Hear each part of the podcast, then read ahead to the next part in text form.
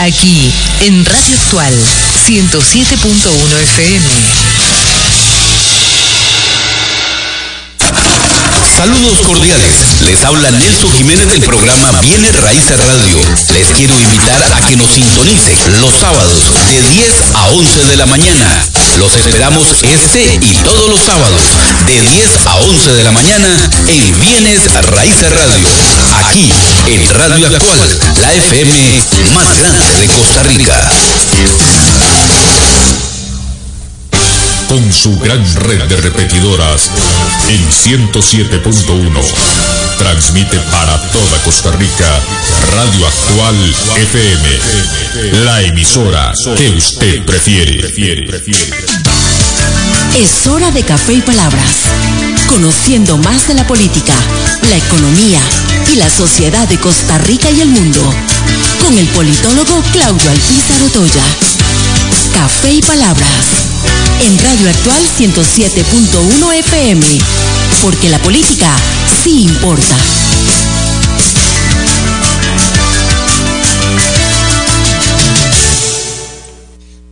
Porque la política sí importa. ¿Qué tal amigos? Les saluda Claudio Alpizar Otoya a través de Radio Actual 107.1 FM con la ilusión de siempre de poder compartir con ustedes durante una hora temas importantes de la política nacional e internacional. Hoy vamos a tener en nuestro programa a Lenín Hernández, eh, quien es eh, miembro, eh, funcionario y sindicalista de la Caja Costarricense de Seguro Social.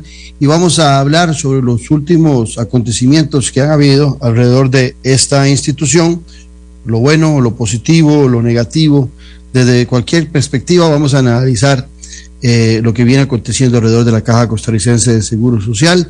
Y en eso nos va a estar acompañando eh, el señor Lenín Hernández, que estará acá con nosotros eh, para evacuar consultas y, por supuesto, para pues, conocer de primera mano qué es el sentir de la gente de la institución en representación de don Lenín Hernández, que es el secretario general del Sindicato Nacional de Enfermería y Afines. Por cierto, eh, este programa también puede usted accesarlo por el Facebook Live 107, actual 107.1 FM. En las tardes, después de la 1 a 2 de la tarde, ya se suben todos nuestros programas, por si no tiene oportunidad de oírlo hoy o lo tiene que cortar en el Spotify. También les quiero comentar que el desde, comentando o, informando que el jueves y el viernes no vamos a tener programa porque eh, la emisora va a transmitir la vuelta ciclística de San Carlos. Entonces, eh, esta semana va a ser una semana corta para Café y Palabras. Hoy y mañana estaremos con ustedes. Pero antes de hablar con Lenín Hernández, así pienso. Así pienso, con Claudio Alpizar, en Radio Actual 107.1 FM. Como mi interés siempre es educar al oyente, algunos se dejan, otros se niegan a la educación política, pero no importa, ahí vamos como el salmón, avanzando. Quiero hacerles eh, una reflexión. Resulta que salen los medios de comunicación el día de hoy que la Junta Directiva del Instituto Nacional de Seguros declaró confidencial la aprobación de un aumento salarial retroactivo para 2.470 funcionarios fue aprobado este año. No es como en el caso de la Caja Costarricense de Seguro Social, que fue antes del COVID y que se suspendió por solidaridad con el tema del COVID, el no cobro de ese aumento salarial. Este se aprobó el 23 de agosto. O sea, se aprobó en la actual administración del presidente Rodrigo Chávez. Ok. Ahora veamos. Aquí es donde quiero yo que ustedes eh, se compenetren con la diferencia entre el Instituto Nacional de Seguros y la Caja Costarricense de Seguro Social. Ambas instituciones están abrigadas en su eh, fundación en artículos constitucionales. En el caso particular de INS, lo abriga el artículo 188 de nuestra Constitución, que es sobre la base que se crean las instituciones autónomas de nuestro país. Y el artículo dice que las instituciones autónomas del Estado gozan de independencia administrativa y están sujetos a la ley en materia de gobierno. Ok. Entonces vean lo que está diciendo la Constitución. El Instituto Nacional de Seguros es administrativamente descentralizado, es autónomo. Puede tomar sus decisiones de inversión, puede tomar sus decisiones eh, de abarcar los seguros que crea pertinentes, pero en materia de gobierno está ligado al Poder Ejecutivo, al presidente de la República. Tanto así que de los siete miembros de la Junta Directiva, el presidente entrante nombra cuatro. Uno de ellos, el presidente ejecutivo. Eso le da mayoría para tomar las decisiones dentro de la Junta Directiva del Instituto Nacional de Seguros. El INS está bajo la tutela del presidente de la República, del Poder Ejecutivo, porque según la Constitución en su artículo 188, solo tiene independencia administrativa no de gobierno. Bueno, vamos a esperar qué hace el presidente de la República porque la señora Mónica Araya Esquivel, presidenta ejecutiva del INS, que él nombró, y otros tres miembros, aprobaron en agosto este aumento. Vamos a la caja. La Caja Costarricense de Seguro Social se abriga, se abriga perdón, en el artículo 73 y en su segundo párrafo, ese artículo dice, la administración y el gobierno de los seguros sociales estarán a cargo de una institución autónoma denominada Caja Costarricense de Seguro Social. Óigase bien, la administración y el gobierno de los seguros sociales están a cargo de una institución autónoma. O sea, que la Caja Costarricense de Seguro Social, a diferencia del INS, tiene descentralización, autonomía política y administrativa. Aquí, el presidente de la República nombra miembros de la Junta Directiva de los nueve, pero no dispone el rumbo político ni administrativo de la Caja Costarricense de Seguro Social. Sencillo. Claudio Alpiza no está inventando absolutamente nada. Está nada más limitándose a lo que establece el artículo 73 de la Constitución para la Caja Costarricense de Seguro Social y lo que establece para las demás instituciones autónomas, a excepción de las universidades que tienen otro artículo que por cierto también es de autonomía política y administrativa. Esa es la diferencia de las municipalidades, de la caja, de las universidades que tienen descentralización, autonomía política y administrativa, diferente a todas las que han sido creadas al amparo del artículo 188. Entonces, aquí sí cabe la pregunta, ¿cómo va a actuar el presidente de la República con este aumento que además de que se aprobó siendo el presidente el pasado 23 de agosto, donde hay cuatro miembros de la Junta Directiva que el presidente avaló, donde tiene mayoría, no así en la Caja Costarricense de Seguro Social, esperemos a ver cómo va a reaccionar nuestro presidente de la República, porque ahí sí tiene potestades para definir el rumbo del Instituto Nacional de Seguros, no así para la Caja Costarricense de Seguro Social. Al que tenga ojos, que vea, al que tenga oídos, que escuche. Estamos en Café Palabras, porque la política sí importa.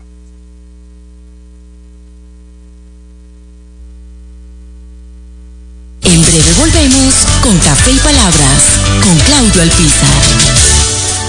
Si usted es amante de la buena política, le invitamos a adquirir el más reciente libro del politólogo Claudio Alpizar Otoya, El elefante, el liderazgo y la política con P mayúscula, ya en su segunda edición. Un manual sobre las características claves para ejercer un buen liderazgo para mejorar nuestra sociedad. Adquiéralo en las librerías internacional o solicitándolo a través del WhatsApp 8325 8357 y se lo estaremos enviando a donde nos indique. El elefante, el liderazgo y la política con P mayúscula. Valor 8600 colones. Disfruta de la aventura en familia con tu nuevo MG RX8, el SUV más grande para 7 pasajeros. En la ciudad, la playa o la montaña, Costa Rica es para disfrutarla con el más grande, con el MG RX8, con tracción 4x4, 6 modos para manejo, un gran espacio interior y la tecnología de vanguardia para disfrutar en familia del confort en cualquier terreno. Descubrí el nuevo MG RX8 desde 698 dólares al mes en nuestras sucursales de La Uruca, Curridabat, Multiplaza Escazú o en www.mg.cr. Aplican restricciones. Mi nombre es Daniela, estudié en la UNED en el Centro Universitario de Palmares. Decidí estudiar administración. Yo estuve siete años sacando la carrera de los cuales cinco años tuve beca. La U pública le da la oportunidad a mucha gente de estudiar y luego ellos contribuyen al país.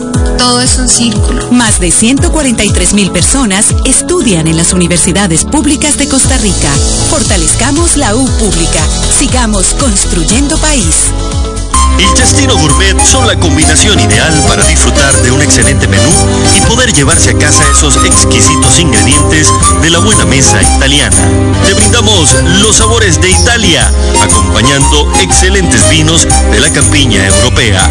Y en el Cestino Gourmet tenés un mercado bien surtido, con finos ingredientes que utilizamos acá para que lleves a casa nuestra sazón y elabores tus platillos a nuestro estilo.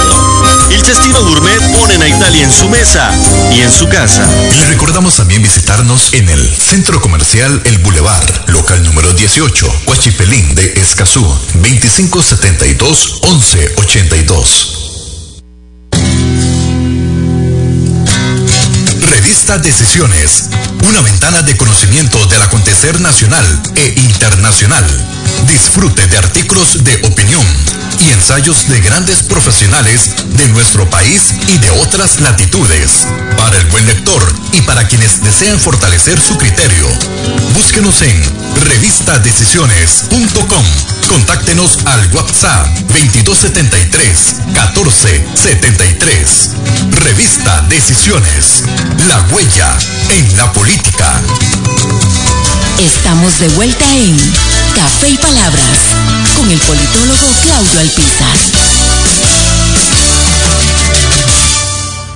¿Por qué la política se importa? Hoy nos acompaña Lenín Hernández, que es el secretario general del Sindicato Nacional de Enfermería y Afines, conocido como SINAE.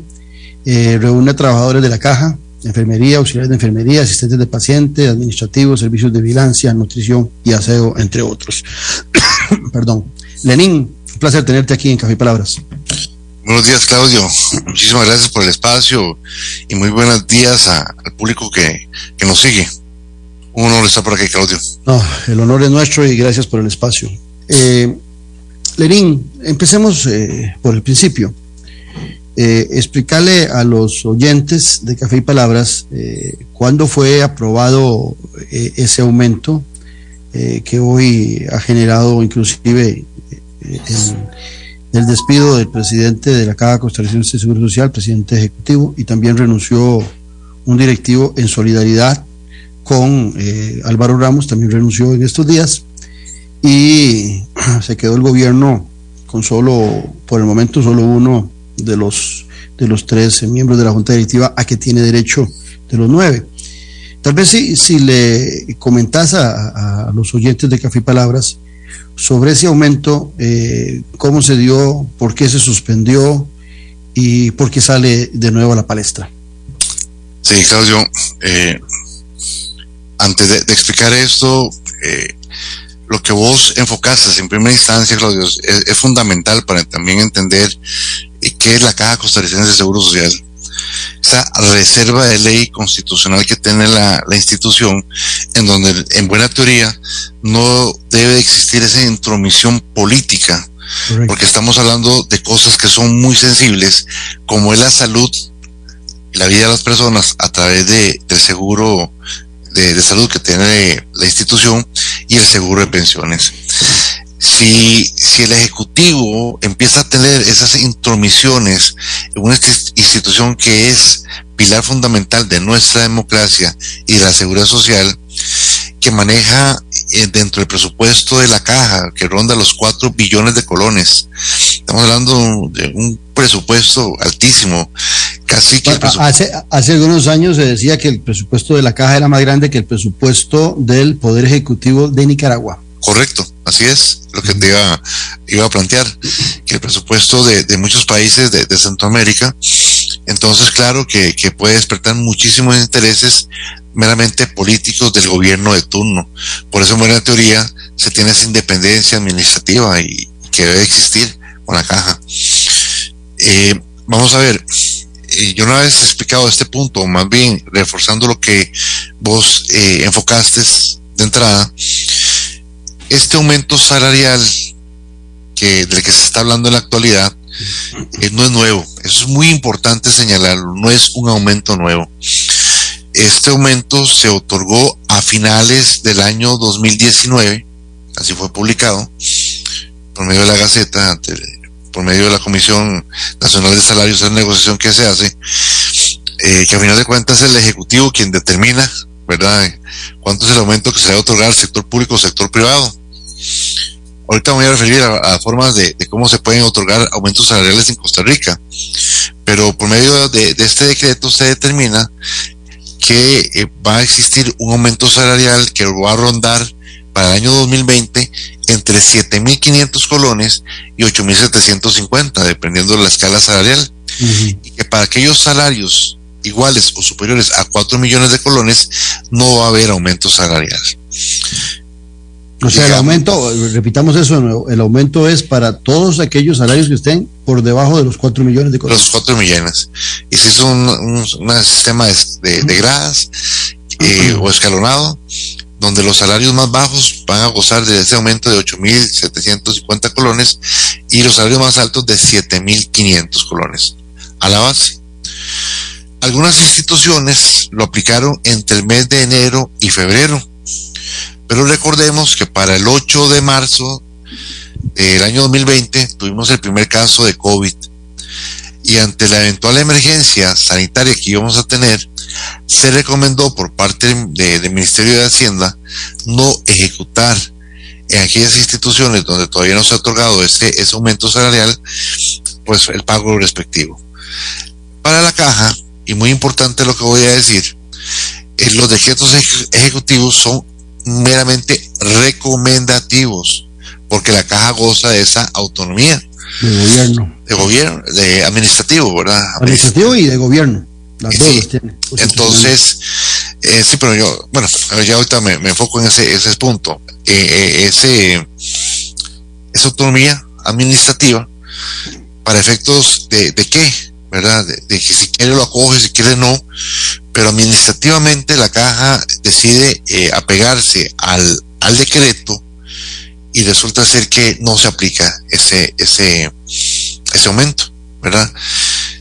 Eh, repito, eh, esto fue a través de un decreto ejecutivo que suspende el aumento salarial eh, durante dos años, así quedó establecido por parte de don Carlos Alvarado, pero la suspensión de, de del decreto O, el aumento, mejor dicho, la, la, suspensión que hace el decreto del aumento salarial no quiere decir que quedó eh, derogado. El aumento tiene que darse.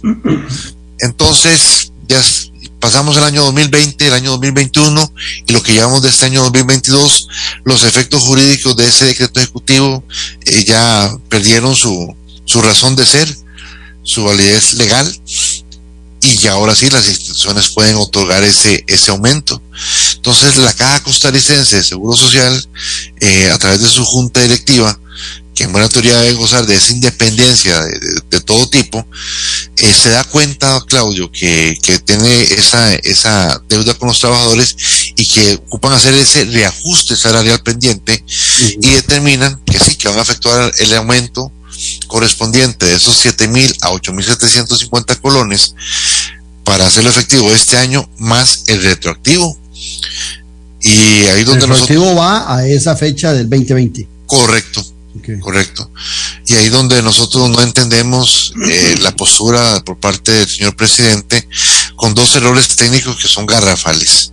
El primero, que menciona que es un aumento nuevo. Ustedes oyen a, a don Rodrigo y dice que eh, no se puede otorgar aumentos en, en, en, el sector público, que se está creando una independencia. También el primero en mencionarlo fue don Eli Feisan en su discurso de, de, control político en la Asamblea Legislativa, haciendo ver que es una isla aparte de la Caja Costarricense de Seguro Social, y no es así. Fue un aumento que, que, que ya había sido otorgado y, y, y, repito, la misma Contraloría General de la República lo aplicó para sus funcionarios, y ahorita me voy a referir a la Contraloría. Y el otro error técnico que menciona el señor presidente es el tema de la regla fiscal. Menciona el señor presidente que todas las instituciones tienen que apegarse a la regla fiscal y así también se, se ha venido dando pero unado a ello, que se debe respetar la ley de fortalecimiento de finanzas públicas. Y Claudio, este dato que yo voy a dar es, sumamente importante, porque la caja ha sido respetuosa de la instrumentalización de la ley de fortalecimiento de finanzas públicas de tal forma que eh, los pluses salariales quedaron con un valor nominal. La dedicación exclusiva, por ejemplo, pasa de un 55% a un 25%. Y y, y todas estas medidas que vienen contenidas dentro de la, la ley de fortalecimiento de finanzas públicas le ha permitido tener un ahorro en la partida de, de, de planilla a la caja de más de un 10%. Pasamos de un 62, 64%, en estos momentos estamos a un 52% eh, eh, en el gasto de, de, planilla. Entonces, es un dato muy importante para que vean cómo se ha venido dando ese ahorro en la institución, pero que aquí parten de dos elementos importantísimos. Número uno, para el año 2020, todavía algunas instituciones no se aplicaba el tema de la regla fiscal, todavía no, no, no se aplicaba, estaba exenta, ¿verdad? Pero lo otro, que a raíz de esa autonomía que tiene la caja, y ya la sala se ha pronunciado, y es el otro error técnico que, que menciona el señor presidente, solamente es en materia de seguros de salud y seguro de pensiones, pero es donde yo me refería, Claudio, a, a la autonomía administrativa. Uh -huh. Es que cuando estamos hablando de los seguros, eh, no, es la colilla que le llega al, al, al, al cotizante, ¿verdad? Eh, no es el servicio como tal, ¿verdad? Cuando me refiero a, esa, a, la, a la pastilla que le van a dar a, al, al paciente, estamos hablando de todo el andamiaje que significa el seguro de salud que parte de, de, de la infraestructura, la tecnología, la logística y el recurso humano que es indispensable para atender al paciente. Entonces, visto la caja como una empresa, porque es una empresa, Claudio, la empresa más, más grande de Centroamérica y una de las más grandes de Latinoamérica, la, la caja como, como, como tal dentro de su presupuesto debe, debe tener ahí contenido el presupuesto de planilla y ninguna empresa, y, y, y, y lo digo al público que nos sintoniza, va, va a conceptualizar o a proyectar que voy a tener a esta empresa y vista hacia futuro que no le voy a otorgar un aumento salarial por los próximos 10 años a sus funcionarios. Eso sería una locura, ¿verdad? Entonces, Mira, en, eso que estás diciendo, perdona que te interrumpa, sí. Lenín Hernández, eh, cae de perlas el ejemplo del INS que hoy se está divulgando, porque el aumento salarial del INS, como lo dije en el así pienso, sí se hizo en este gobierno. Si, es un aumento nuevo, es un aumento para los funcionarios del INS, hasta inclusive como secreto se manejó, ¿verdad? Secreto de junta directiva, y ese sí se aprobó. Eh, ¿Por qué crees vos que brincan eh, el presidente de la República y el Ejecutivo en el aumento de la caja y guardó silencio desde agosto en el aumento del INS? eh, sería que se informó el presidente del aumento de la caja por los medios de comunicación y no por sus miembros de junta directiva y que en el caso del de INS, como no había salido a, en los medios de comunicación, sino hasta hoy, ese aumento el presidente no sabía nada, pero ahí el presidente tiene las potestades porque tiene la dirección política del INS. Entonces mi pregunta es, ¿por qué, qué lectura harían ustedes de por qué el presidente brinca para la caja y no brinca para el INS? Aquí podemos pensar en varios supuestos, eh, Claudio. El primero, efectivamente que, que, el señor presidente no estaba enterado de, de, de ese aumento y él, él, lo manifestó, me parece que, que, en un medio que no estaba enterado de, de este reajuste salarial y eh, lo toman por sorpresa y estamos hablando que la caja habemos 62 mil trabajadores. A raíz de eso también salen algunas, algunas dirigencias sindicales diciendo que se deben de aplicar nuevos aumentos y eso es un error conceptual también. Entonces todo eso de una u otra forma le, le, genera presión porque la realidad es que en este momento eh, gozamos de una situación financiera en cuanto al déficit fiscal bastante complicada. Eso es una realidad pero lo cierto de todo es que la caja maneja su propio presupuesto, no depende del gasto ni el ingreso del gobierno central.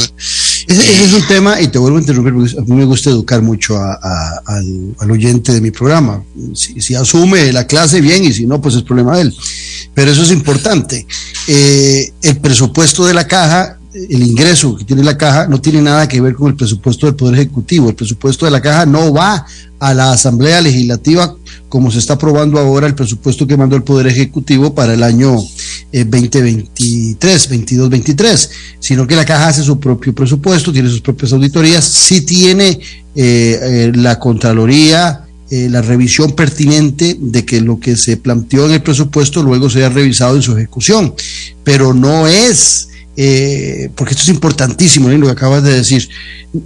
por eso, el déficit fiscal, ese que se está hablando, ese 60% que superó del PIB, no está ahí contemplado el, lo de la caja. La caja no tiene nada que ver absolutamente. Más bien, más bien la caja está siendo muy consecuente en el tema de abstenerse de aumentos salariales, como vos lo contabas ahora, este es que es viejo, pero la caja perfectamente se puede separar de la disposición de la regla fiscal, porque la regla fiscal es para el déficit fiscal nacional, donde no tiene que ver nada la Caja Costarricense de Seguro Social. Sí, y, y Claudio, gracias por, la, explicación pedagógica que estás dando para los públicos que nos sintonizan, porque a eso me estoy refiriendo yo precisamente, que la caja no tiene absolutamente nada que ver con el déficit fiscal, eh, maneja su propio presupuesto y que para efectos del caso, mediante este documento del 18 de diciembre del 2019, oficio 20.407, que está por acá.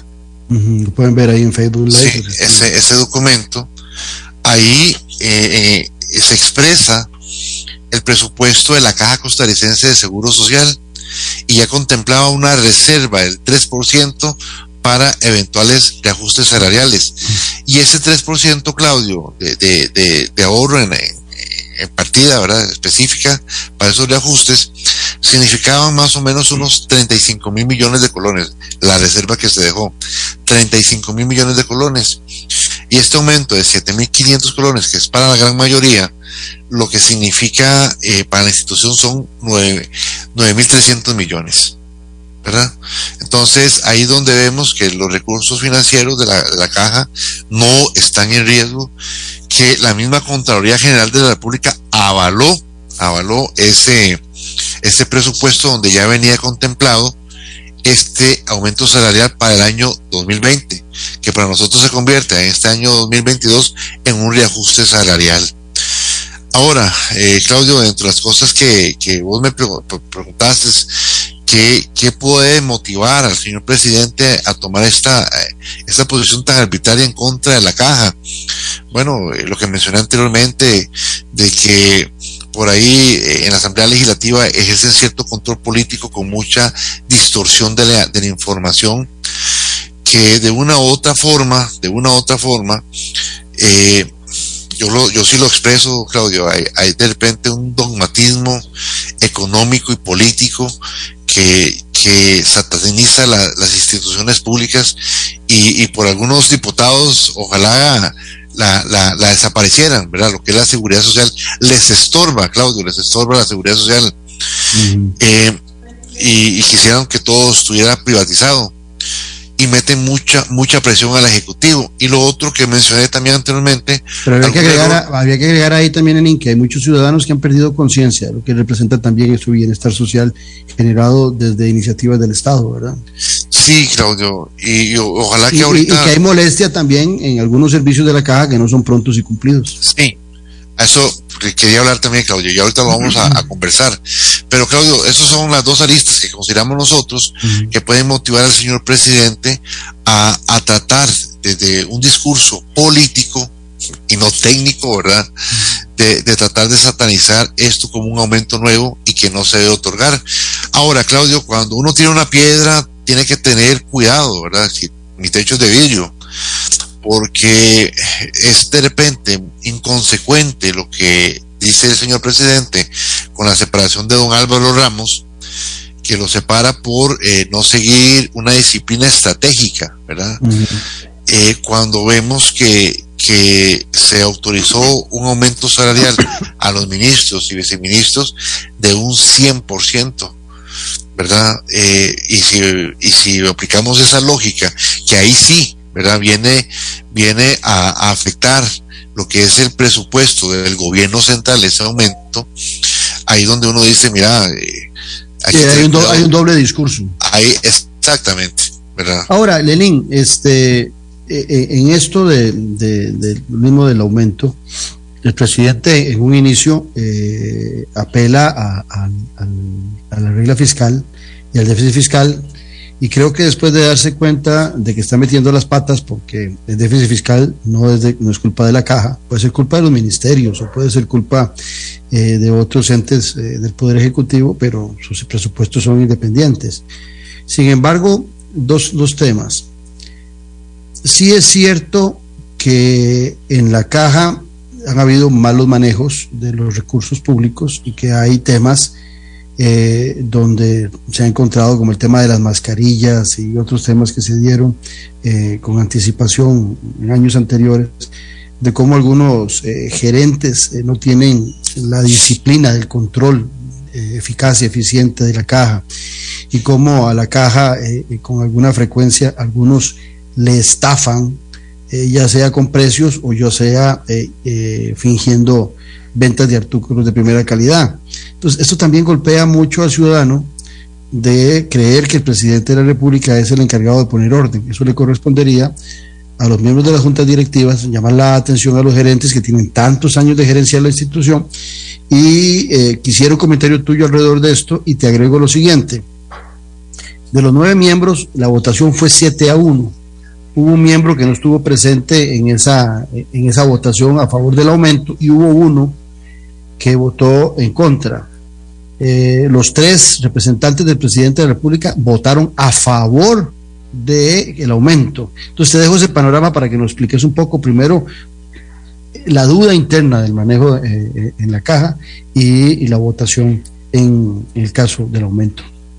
Sí, empiezo con la segunda pregunta para llevar el hilo conductor. Sí, efectivamente, eh, los tres representantes de gobierno aprueban este, este reajuste salarial, Claudio, porque todos los argumentos técnicos legales demuestran que el aumento es legal, que es justo, que es necesario, y que en la misma Contraloría General de la República, que voy a enseñar el documento, a través de este oficio, el RDC 008-2021, y lo leo textualmente, eh, don Claudio, dice lo siguiente, eh, por lo tanto, se resuelve revalorar por concepto de aumento salarial, este documento, perdón, es de fecha, es de fecha febrero del 2021, 2020, perdón, y dice, por lo tanto, revalorar por concepto de aumento salarial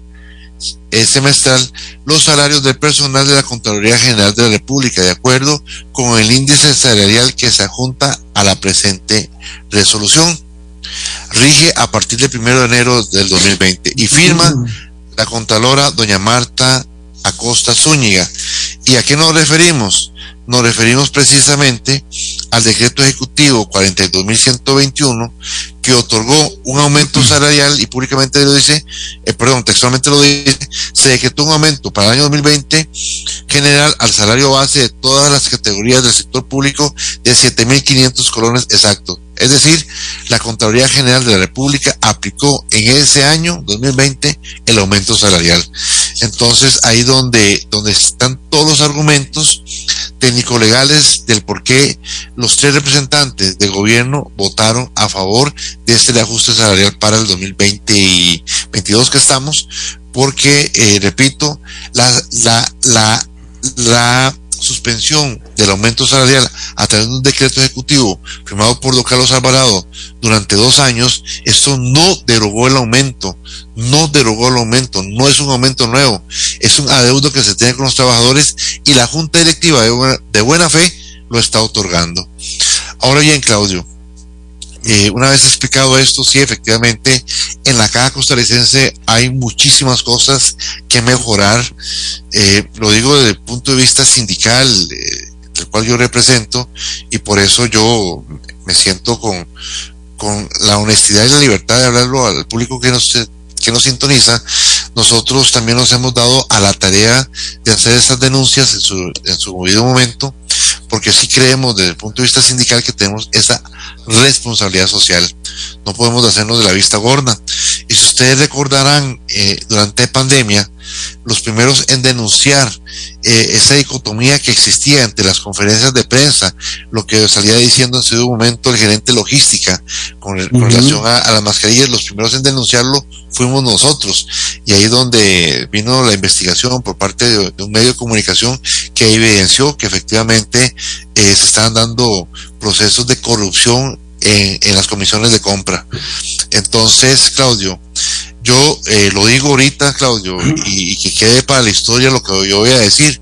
Sí, la Caja Costarricense de Seguro Social es noble, es una institución buena, tenemos que cuidarla, tenemos que mejorarla, y para mejorar a la institución tenemos que eliminar un pequeño grupo, vean lo que voy a decir, un pequeño grupo que le hace un gran daño, porque es una mafia, actúan como mafia, Claudio, no puedo decir otra palabra, porque vamos a ver, traficar y, verse beneficiados económicamente con el dolor humano, con la enfermedad de un ser humano, ¿verdad? Eso no tiene nombre y, es totalmente eh, reprochable. Y eso hay que eliminarlo de la Caja Costarricense de Seguro Social, porque repito, ese pequeño grupo eh, ha hecho, ha hecho dinero, ¿verdad? Con el dolor de, de muchos pacientes. Tenín, eh, la población de Costa Rica allá en 1940 andaba alrededor de un millón de personas cuando empezó la Caja Costarricense de Seguro Social y las enfermedades eran eh, muy inferiores en cantidad, en calidad y en sofisticación a las que son hoy en día. Y hoy tenemos 5 eh, millones y medio de habitantes. Eso también le exige a la Caja tener más recursos. La, tecnología exige también eh, una actualización mayor de equipos y demás, exigen más médicos, más enfermeras. Eh, para los que nos están oyendo y no lo saben, eh, lo repito con mucha frecuencia, la Caja Costarricense de Seguro Social, creada a inicios de, los, de 1940, es la primera institución de ese nivel en América. Y cuando digo América, estoy incluyendo Estados Unidos y a Canadá. En la actualidad solo hay una institución similar en calidades eh, o, en el estilo y, en las prerrogativas que tiene la caja, y es en, Canadá, que fue creado en 1962. Y lo digo a razón de, levantarle el ánimo a los costarricenses para que vean que hemos sido un país exitoso en muchas áreas. Y eh, eso ha marcado, el tema del trato de la salud ha marcado una diferencia sustancial. Somos el país de América, incluye Estados Unidos y Canadá, con la esperanza de vida más alta, casi 82 años, y esto también se lo vemos a la Caja Costarricense de Seguro Social. Pero también los costarricenses, Lenín Hernández, estamos muy preocupados de la situación de la Caja Costarricense de Seguro Social en cuanto a sus recursos, por eso que comentabas vos de, de, esos malinches que están al interno de la Caja y que hacen negocios con gente que está afuera. El presidente de la República, cuando, cuando se da cuenta que su argumento del déficit fiscal no tiene cabida, porque la Caja no es parte del déficit fiscal del Poder Ejecutivo, es una institución autónoma, cuando se, da eh, cuando se da cuenta de que es una institución autónoma de gobierno y administrativamente, algo que le dije yo cuando era precandidato, él eh, en Noche sin Tregua, que le dije que no dominaba bien estos temas, parece que los quienes lo acompañan tampoco, saca otro argumento que es que nos preocupa mucho a los costarricenses, es que el presidente dijo que la caja costarricense de Seguro Social está quebrada. Eso es un mensaje no solamente a, entes que le dan crédito a la caja, que le facilitan a la caja empréstitos, sino también eh, que a lo mejor dicen, ah, si está quebrada, ¿cómo le vamos a dar crédito? ¿Cómo le vamos a dar eh, equipo eh, a crédito? ¿Cómo le vamos a prestar dinero a la caja costarricense social? Si, si el mismo presidente de la República dice que está quebrada, que no tiene cómo pagar y por otro lado, por supuesto, a nosotros los costarricenses nos asusta saber que esa institución, símbolo número uno, porque no hay otro de la democracia costarricense, con todos los defectos que hemos analizado, está en peligro. ¿Cuál es el comentario de ustedes de que la caja está quebrada? Sí, eh, Claudio, yo considero que, que es un comentario irresponsable, disculpen que, que, lo diga tan, tan abiertamente, pero es muy irresponsable por dos razones, ¿verdad? La primera, eh, la caja costarricense de Seguro Social, aún a pesar de las debilidades que es conocida por muchos y que hemos experimentado todos nosotros, mm. la caja costarricense de Seguro Social demostró durante la pandemia que que nosotros como país apostamos a la seguridad social, mientras otros países, yo hice la comparación, Claudio, apostaron eh, en, décadas pasadas a fortalecer los ejércitos, armas, nosotros apostamos a la seguridad social. Y el no ver escenarios como Ecuador, Perú, los mismos Estados Unidos, donde la gente durante la pandemia moría en las calles por no tener unidades de cuidados intensivos, por no tener oxígeno, complementarios, una cana de alto flujo. Esa es la grandiosidad que tuvimos nosotros, tenemos nosotros a través de la caja. Entonces, no podemos ver a la caja como que ya está quebrada y que fracasamos, ¿verdad? Porque no. Los recursos económicos están ahí, que es una empresa como tal, que, que, que hay que fortalecerla, por supuesto que sí. Y es donde aquí vienen, vienen eh, temas que son estructurales, Claudio, son estructurales.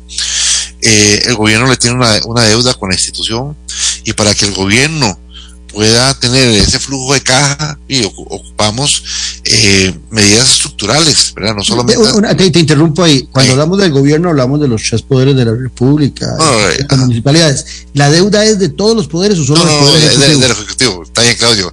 No, no, no, te pregunto, te pregunto porque tendríamos que jalarle también el aire a, la Corte Suprema de Justicia o a la Asamblea Legislativa. No, no, es el Ejecutivo. El Ejecutivo, y siendo que es un, la administración es un continuo, el Ejecutivo tiene una deuda millonaria con, el seguro de, salud y seguro de pensiones, como punto número uno.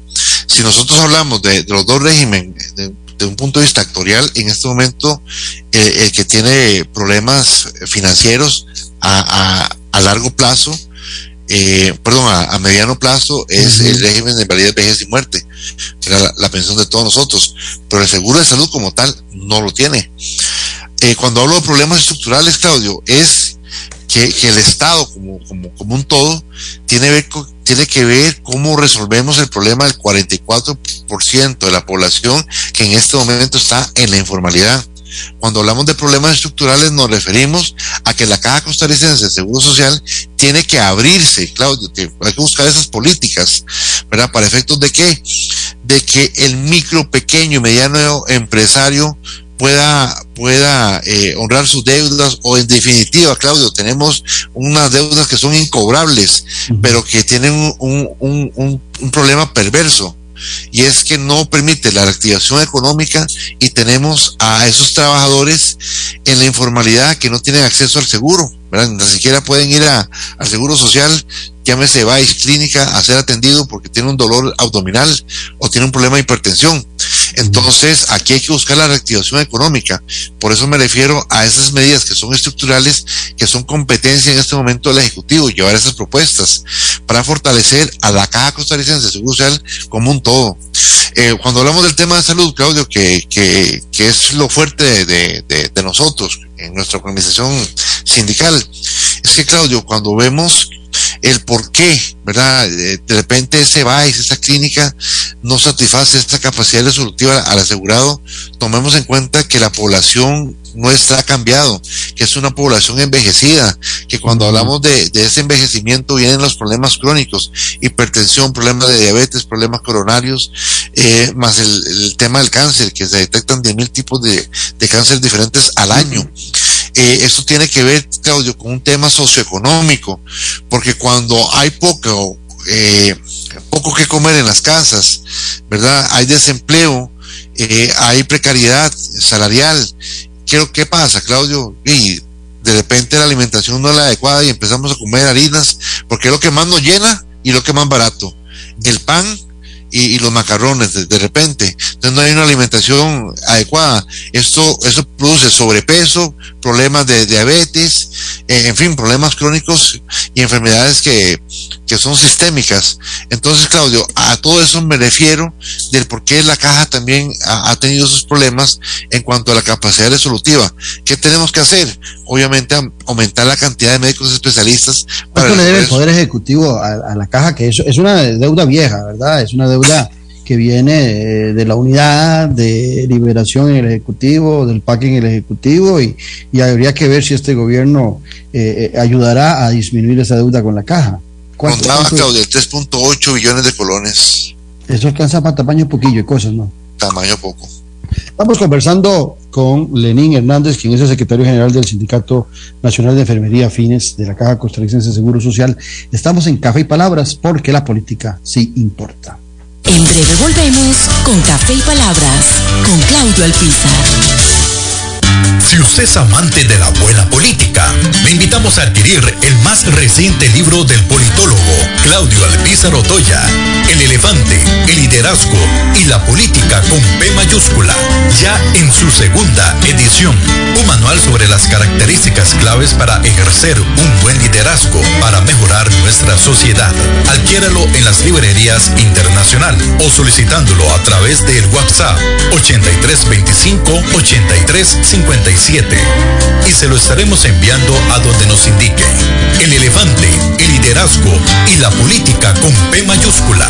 Valor 8600 colones. Disfruta de la aventura en familia con tu nuevo MG RX8, el SUV más grande para 7 pasajeros. En la ciudad, la playa o la montaña, Costa Rica es para disfrutarla con el más grande, con el MG RX8, con tracción 4x4, 6 modos para manejo, un gran espacio interior y la tecnología de vanguardia para disfrutar en familia del confort en cualquier terreno. Descubrí el nuevo MG RX8 desde 698 dólares al mes en nuestras sucursales de La Uruca, Curridabat, Multiplaza Escazú o en www.mg.cr.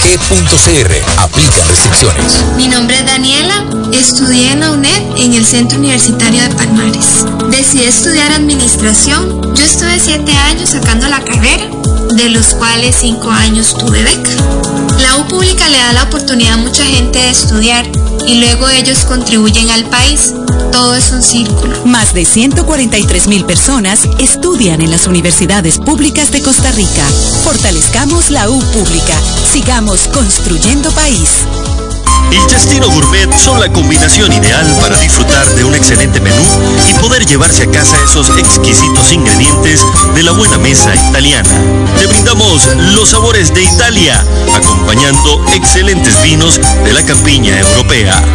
Y en el Cestino Gourmet tenés un mercado bien surtido, con finos ingredientes que utilizamos acá para que lleves a casa nuestra sazón y elabores tus platillos a nuestro estilo. El Cestino Gourmet ponen a Italia en su mesa y en su casa. Le recordamos también visitarnos en el Centro Comercial El Boulevard, local número 18, Huachipelín de Escazú, 2572-1182. Revista Decisiones, una ventana de conocimiento del acontecer nacional e internacional. Disfrute de artículos de opinión y ensayos de grandes profesionales de nuestro país y de otras latitudes. Para el buen lector y para quienes desean fortalecer su criterio, búsquenos en revistadecisiones.com. Contáctenos al WhatsApp 2273 1473. Revista Decisiones. La huella en la política. Estamos de vuelta en Café y Palabras con el politólogo Claudio Alpizar. Porque la política se importa, compartimos hoy con Lenín Hernández, eh, secretario general del Sindicato Nacional de Enfermería y Afines de la Caja Costarricense de Seguro Social. Te voy a hacer un comentario personal y, después quisiera que sobre eso usted refirás. Cuando vino los dos años de la pandemia, eh, los costarricenses y en general la población eh, hablaban de los enfermeros, de los médicos, del, personal administrativo que también tenía que trabajar en la caja y en los hospitales como los grandes héroes nacionales de la pandemia. Y se hablaba, eh, se resaltaba enormemente la función de los empleados. a pesar de que la caja son 63 mil empleados y a, la gente le sonará que son muchos, hace falta más enfermeras, hacen falta más médicos y las listas de espera eh, solo pueden ser cubiertas cuando eh, eh, se tenga el personal idóneo. O sea, la caja requiere más empleados. Eso parece que algunos no lo comprenden y no se dan cuenta de la magnitud de la tarea que tiene en salud la Caja Costarricense de Seguro Social. Inclusive a mí me hacía, ayer, hacía yo un comentario que el presidente de la República eh, dice que la caja está quebrada, pero se fue a Cartago a ofrecerles el hospital nuevo y a ofrecerles a, la gente de, de, Limón un hospital nuevo. De y si eh, se le olvidó decir al presidente de la República a los ciudadanos que él no construye esos hospitales ni el Poder Ejecutivo, que quienes diseñan y construyen esos hospitales es la Caja Costarricense de Seguro Social con recursos propios, no con recursos del Poder Ejecutivo no lo dijo ahí, ¿verdad? O sea, cuando, cuando ocupamos, ¿por qué pongo estos dos ejemplos del COVID y ahora eh, eh, los hospitales que ofreció el presidente que le corresponden a la caja y no al Poder Ejecutivo? ¿Por qué los pongo? Porque cuando nos conviene, alabamos a la caja, pero cuando vienen momentos como los actuales, la gente quiere hundir la caja. Ciertamente tenemos que mejorar mucho los servicios de la caja, Lenín, muchísimo, porque la población, como decía antes, cuando la caja inicia eran menos de un millón de personas y hoy son somos más de 5 millones y medio de costarricenses con una variedad enorme de, de enfermedades. Yo quisiera ver a todos los hospitales de la caja como el Hospital del Trauma de Lins, que es una maravilla. Y para eso hay que invertir en personal y en recursos. ¿Cuál es la visión que tienen ustedes alrededor de, este tema? Donde, ya te digo, en ocasiones la caja héroe nacional, cuando conviene, pero cuando conviene también es el diablo que quiere recetarse aumentos, que quieren más personal y la gente no comprende el marco de referencia y de acción que tiene la Caja Costarricense de Seguro Social. Sí, eh, Claudio, vamos a ver. Es comprensible y totalmente eh, válido que un asegurado, Claudio, que de repente tiene una situación de salud y que no se le resuelva, esté molesto con la institución, ¿verdad? Eh, es totalmente válido. ¿Por qué? Y porque ahí, ahí juegan las emociones y los sentimientos, y sobre todo el dolor humano. Ahí es donde nos toca a, a los sectores, a los liderazgos, a las personas tomadoras de decisión, a los medios de comunicación, eh, educar también al, al, al ciudadano de que la Caja Costarricense de Seguro Social juega un papel fundamental para efectos de, de, nuestra seguridad social y nuestra democracia. ¿Por qué? Porque si no tuviéramos la Caja Costarricense de Seguro Social, de nuestro peculio, de nuestro dinero, tendríamos que pagar una consulta privada, ¿verdad? O tener eh, sistemas o modelos de salud, como en otras latitudes, donde tenemos tres categorías, de acuerdo a lo que yo pago. La primera, me atiende el médico. La segunda categoría, me atiende el médico y me da medicamentos. Y la tercera, tengo opción a una cirugía al año. Pero que la salud es cara, es carísima. Y ahí es donde eh, nos toca también fortalecer los niveles de atención, ¿verdad? Y optimizar los servicios.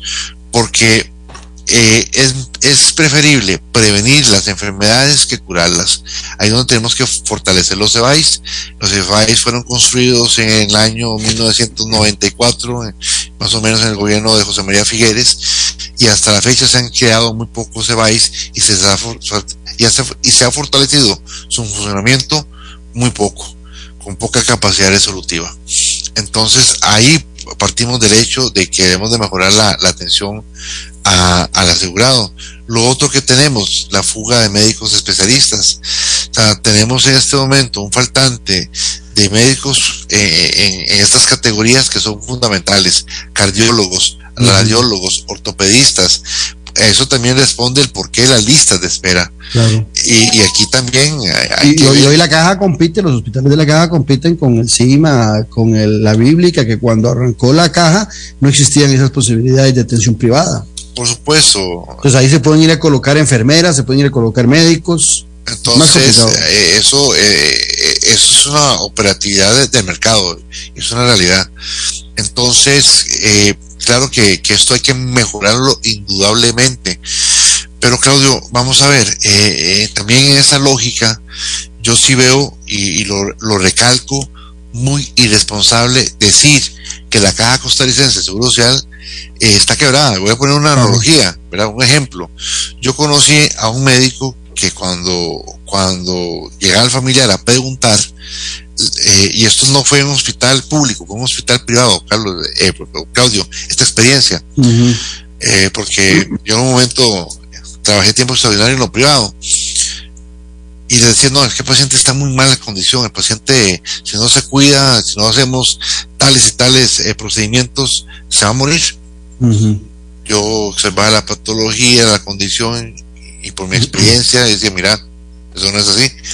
Y luego le pregunté a una persona que, conocía la situación, el caso, y me decía, no, es que, ese doctor tenemos una particularidad. Él coloca el peor de los escenarios porque si el paciente se muere, se murió. Y si queda vivo, queda como un buen médico. Y digo esto, Claudio, por lo siguiente, ¿verdad? Porque sucede también que cuando uno coloca el peor escenario, eh, ya el familiar dice, mira, ya hay que hacerle los nueve días, ya el paciente ya ni, ni tan siquiera llegó a verlo, ¿verdad? Entonces, ese es el peligro que tenemos. Pero, te voy a interrumpir aquí. Es, que se me vino a la mente que pues ya casi se nos va el programa, Lenny. Eh, que el presidente no es el primero que dice que el país está quebrado. Es un argumento que utilizó él allá en Davos, como bien decía un oyente ahora, cuando se fue a, Europa a decir que estábamos quebrados y después salió Pilar Cisneros también en la Asamblea Legislativa diciendo lo mismo y tuvo que salir el vicepresidente de la República, que es economista, a calmarlos a los dos para que no vendieran una idea que era falsa pero parece que se repite y, también hay ciudadanos que con un grado de irresponsabilidad pues siguen repitiendo esa, frase. Claudio, es muy peligroso, ¿verdad?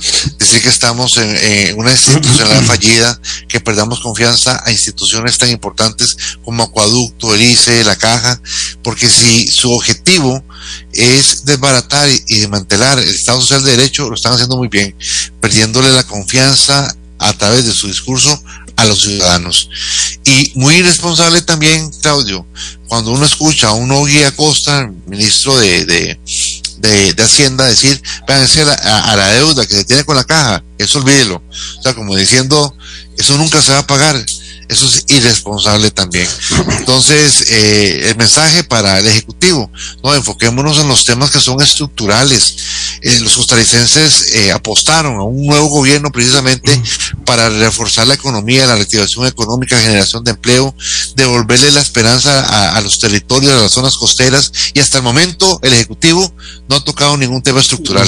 Ahí lo dejo, Claudio. Ok, no, y terminamos con lo siguiente ¿Qué pasa si, si este eh, eh, ataque programado constante del Poder Ejecutivo a la caja continúa? ¿Qué piensan ustedes hacer en los próximos días? No, Claudio, eso es una confrontación. De hecho, el día jueves haremos un, movimiento de, protesta de dos horas para no afectar al asegurado. Los asegurados pueden acercarse tranquilamente a, los centros de salud que van a ser atendidos, pero si es necesario alzar la voz, va a ser un movimiento a nivel nacional, simbólico, pero muy representativo, porque la autonomía de la caja hay que defenderla. Esto es muy peligroso, jugar con, una institución que es eh, baluarte en el seguro de salud y el seguro de pensiones de todos los costarricenses. Bueno, René, muchas gracias por habernos acompañado. Siempre es un gusto conversar con vos. A vos, Claudio, un abrazo a la distancia y bendiciones al público que nos sintoniza. Igualmente, los esperamos mañana miércoles al ser las 9 aquí Café y Palabras, porque la política sí importa. Esto fue Café y Palabras. Esto fue Café y Palabras, porque la política sí importa. Con el politólogo Claudio Alpizar Otoya. Escuche Café y Palabras de lunes a viernes a las 9 de la mañana por actual 107.1 FM. Café y Palabras.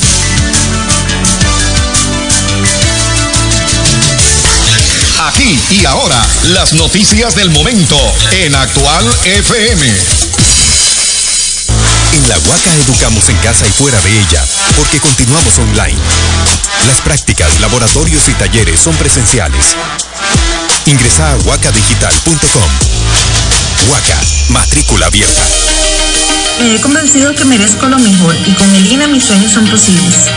El INA ofrece programas de alta tecnología que nos ayudarán a ingresar exitosamente al mundo laboral. Conozca opciones como mecánica automotriz, metalmecánica, náutico pesquero, electrónica. Además, el INA cuenta con salas de lactancia, becas, psicología y orientación. Con el INA, nosotras podemos. Más información en www.ina.ac.cr.